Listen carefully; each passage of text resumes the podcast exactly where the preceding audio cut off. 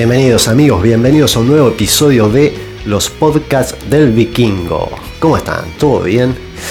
Bueno, como se titula el episodio de hoy, vamos a hablar de cosas de los 90. Así es, esa famosa década de los 90. Vamos a verlo desde la óptica, desde nuestro país, desde la Argentina. Vamos a ver que es una época de muchísimos, muchísimos cambios. Hoy no está el querido Bernardo ayudando acá con el tema del sonido, así que vamos a ver si podemos de todas maneras meter algunos efectos. Igual por un lado entre nosotros mejor porque en el último podcast la verdad que se puso un poquito pesado Bernardito. Pero bueno, arranquemos. Arranquemos cosas de los 90. Eh, podríamos hablar de expresiones de los 90 como ¿qué haces man? ¿Todo bien man? Vos fumás, vos fumás, esto lo dijimos también en el episodio pasado. Eh, había muchas expresiones que se empezaron a hacer propias de los 90. Pero vamos a arrancar con cosas. Vamos a arrancar con cosas como por ejemplo la telefonía. El teléfono de línea.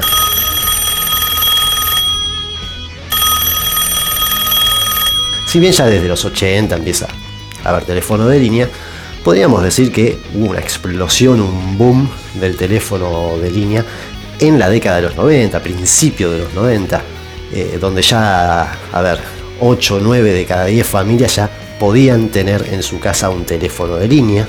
Eh, también el tema de la contestadora, si bien existían esos aparatos, para tener una suerte de contestadora y grabar los mensajes que te dejaban, ya en la década de los 90 hay un cambio donde no necesitas un aparato, sino que ya en la misma telefonía, en el mismo servicio de teléfono, aparecen estos contestadores automáticos ya integrados a tu línea de teléfono. También dentro de la década de los 90, de hecho, se producen determinados cambios, sobre todo en Capital Federal y Gran Buenos Aires. Eh, anteponer el 4 al número que ya tenías, esto quiere Quiere decir que hubo un gran incremento de personas que adquirían teléfono de línea. También pasamos de, a ver, el teclado que era un, disco, de ahí viene discar. Pasamos ya al famoso tecladito, eh, con botoneras, con números. Eh, pasamos también, por ejemplo, por ejemplo, eh, los teléfonos públicos que eran una especie de cabina, ya pasan a tener un formato como más moderno, cuadradito, de hecho, hasta pasamos del, del cospel, tanto de los subtes como, como de los teléfonos, a, esa famosa tarjetita para poder comunicarnos. Aparecen las famosas también tarjetas eh, de teléfono. aparecen los Movicom, que en su momento eso no, no, no, había celulares como estamos hoy acostumbrados y estaban esos suerte de ladrillos Así que en los 90 también hay un gran auge y avance sobre todo lo que es la telefonía. Y si hablamos de la telefonía, también podemos hablar del Internet. Así es, en la época de los 90 empieza el auge, por lo menos aquí en la Argentina, del Internet. Recuerden que para aquellas épocas el Internet todavía era vía eh, línea de teléfono. O sea, estabas más o menos una hora para poder conectarte y acceder a Internet y no podías usar el teléfono si estabas con Internet. Así que empieza también, miren los cambios que hay, ¿no? Se empieza a dar el cambio del Internet tal cual lo conocemos eh, hoy en día. Así que, bueno, ni hablar de los cibers ni hablar de los cibers, antes incluso de los cibers, empiezan a estar los famosos locutorios para, hablar por teléfono y que van anexando también esto de eh, las computadoras para poder tener internet y luego va a dar paso también a los famosos cibercafé, como, como se les llamaban. Así que miren ya todos los cambios que tenemos solamente dentro de una década. Esto es, eh, es un, un lindo dato de color, está muy bueno si naciste en esa época, si tuviste tu infancia, tu adolescencia, seguramente lo recordarás. Eh, si seguimos en esta línea, por ejemplo, la televisión. Eh, la televisión obviamente ya venía de hace tiempo, pero hasta por lo menos finales de los 80 la televisión básicamente eran los canales de aire, las televisiones te venían con 12 canales para que puedas sintonizar los canales de aire y alguno como el canal Colonia de Uruguay que a veces se enganchaba, pero nada más, nada más que eso. Y aparece, aparece como auge, como furor la televisión por cable. Aparece la televisión por cable, que de hecho las primeras compañías de televisión por cable te daban, creo que era algo así de 32 a 35 canales. La gran promoción de, por ejemplo, los canales de películas, que la gran novedad era que tenías una película atrás de otra sin publicidades. Empiezan a aparecer, bueno, los históricos canales de eh, canales infantiles, por ejemplo, por lo menos hablando aquí de Argentina, ¿eh? eh, no sé, Magic Kid, bueno, un montón, un montón, Nickelodeon.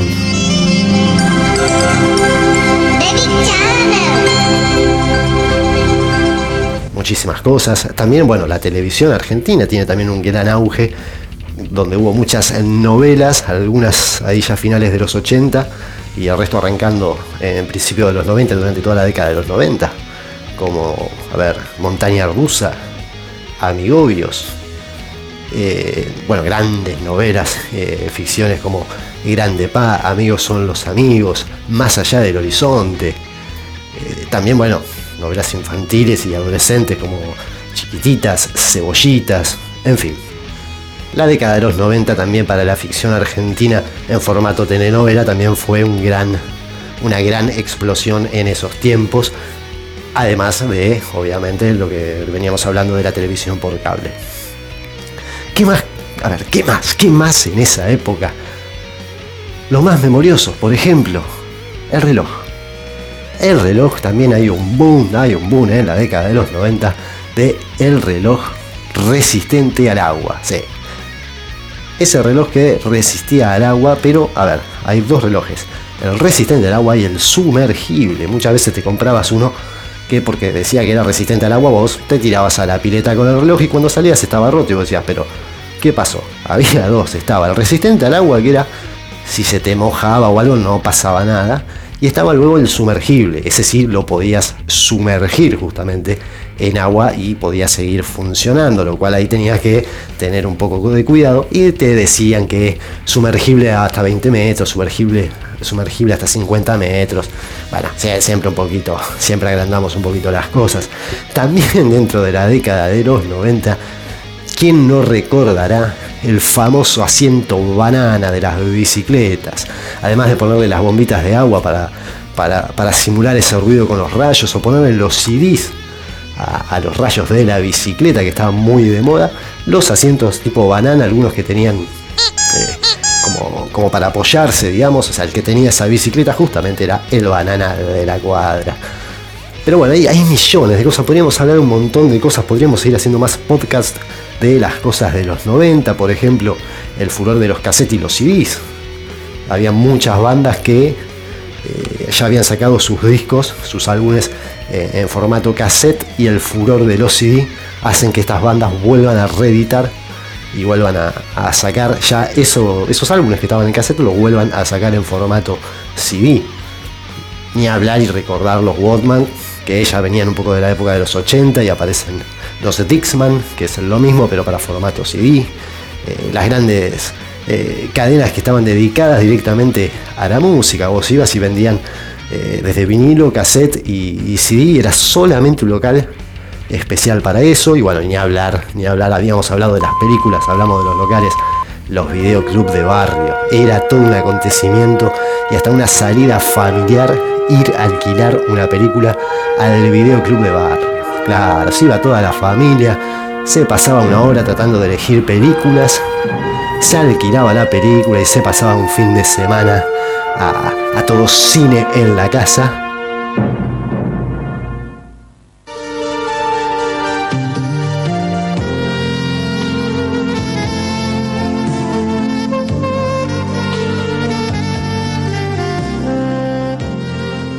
Y estos videoclubs que también fueron metiendo videojuegos. Fueron metiendo videojuegos y después pudieron subsistir algunos ya transformándose directamente en casa de videojuegos, porque en la década de los 90 también, si recuerdan, los más memoriosos, veníamos del Atari y también aquí se da algo algo masivo con los videojuegos que del Atari pasamos al Family, al Nintendo, al Super Nintendo, la aparición del Sega, incluso la primera PlayStation. O sea, también en la tecnología hay un auge y una velocidad tremenda de cómo van pasando las cosas. Bueno amigos, no los quiero aburrir más, estas son algunas cosas, algunos datos de color, algunos recuerdos de la década de los 90 como los jeans, por ejemplo, permítanme, con esto cierro el tema de los jeans. Esa moda de los jeans gastados y así medio rotos era ideal. Porque tenías un jean medio gastado y ¿qué hacías? Lo rompías un poquito, te lo ponías y uh, estabas a la moda. No tenías que salir a comprar chupines, jeans, chupines como, como pasa ahora. Bueno, hay millones de cosas, como verán, hay millones de cosas. Los colectivos, por ejemplo, que eran de trompa redonda, ya pasan directamente a ser de trompa plana. Eh, incluso ya a fines de los 80 y principios de los 90 eh, pasamos del boleto que, el mismo chofer ahí te cobraba, pasamos directamente a esas máquinas donde primero era con monedas y después posteriormente se le pone la tarjeta. Bueno, a ver, cambios a roletes en esa década, una gran década de, recuerdos y cosas. Estaremos haciendo algún podcast en el futuro sobre cosas de los 90 para poder ir más a fondo. Gente linda, esto era, esto lo, que les quería traer un poquito en el episodio del día de hoy, cosas de los 90. Así que espero que lo hayan disfrutado y hayan recordado algunos aquellas épocas. Como les digo siempre, si no les gustó, vayan a escuchar reggaetón. Gente, abrazo emocional, será hasta la próxima.